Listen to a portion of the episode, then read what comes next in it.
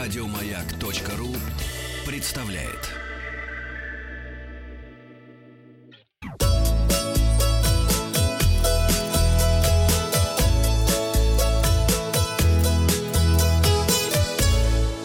«Роза ветров». Приветствую вас. Меня зовут Павел Картаев. Передача для любителей путешествовать в эфире. Туристы признались, что сотрудники паспортного контроля часто не узнают их по фотографии в удостоверяющем личность документе. Это одна из главных проблем на границе. Я спросил вас, а вы на фото в паспорте э, похожи на себя? Один в один. Так отвечают 33% наших слушателей. 22% говорят, что как будто другой человек.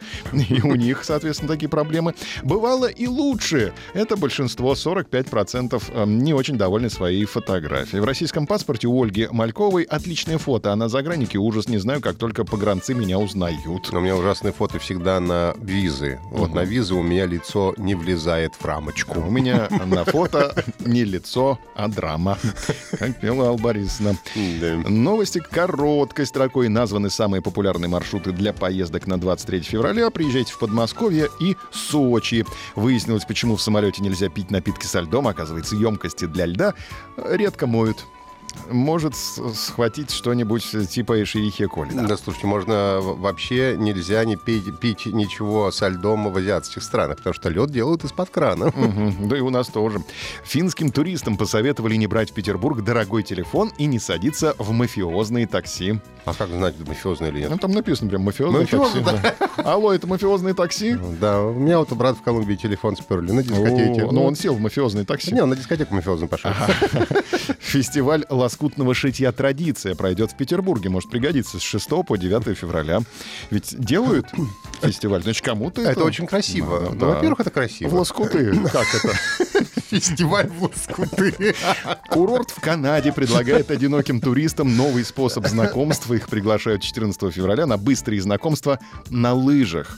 Короткие свидания пройдут на подъемнике. Это будут очень короткие свидания. Ну да, пока лыжами, так сказать, помахиваешь. Да, все зависит от высоты горы, от длины склона, я бы сказал. Aviasales и Sports.ru э, запустили сервис путешествий на футбольные матчи. Турист нашел необычный способ получить бесплатный номер в отеле. Он намеренно выпускал хомяков и мышей в гостиничных помещениях и жаловался на них персоналу, чтобы проживать за счет заведения. Турист привлечен к ответственности. Очень хорошо, да. Мыши не успели их собрать, они все погрызли. Авиакомпания American Airlines сняла с рейса мужчину в противогазе. Он защищался от коронавируса, а экипаж подумал, что это преступник. Словник. Названы лучшие масленичные гуляния 2020 года. Конечно же, это масленичный гастрономический фестиваль «Московская масленица», который пройдет в Москве с 21 февраля по 1 марта. И Узбекистан мы поздравляем, который вошел в топ-5 стран с самым быстрым развитием туризма. Пора в Ташкент, Шахрисабс и Самарканд.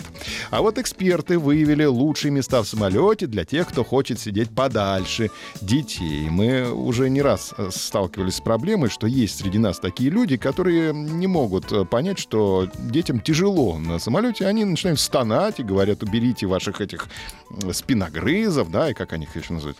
Да-да-да. Но да. они не то, чтобы не могут понять, они могут понять, могут но просто понять. им от этого не легче. Ну, они просто нервные, да.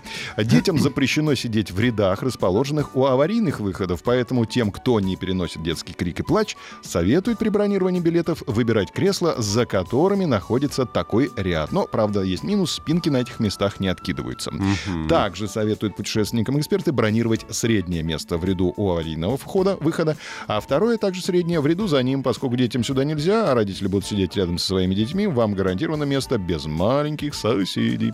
Но Еще... эти места трудно довольно получить. Трудно. Это все Space Plus, поэтому... Но, нужно быть большим человеком, крепким, сильным и высоким. Ну, или иметь много миль, за которые ты можешь проапгрейдиться, потому что просто так зарегистрироваться очень трудно бывает на такие места. Ну, такие места для тех, кто будет помогать в случае чего. Так что ты должен быть добрым и ответственным. Я знаю, да. И еще несколько советов, как избежать общения с чужими детьми. Во-первых, не нужно бронировать первые места у перегородок. Это ряды, которые популярны у семейных путешественников, поскольку здесь расположены места для установки детской люльки. А второй совет основан на том, что семьи с детьми стараются избегать ночных рейсов. То есть берем на ночной рейс, там, скорее всего, детей будет меньше.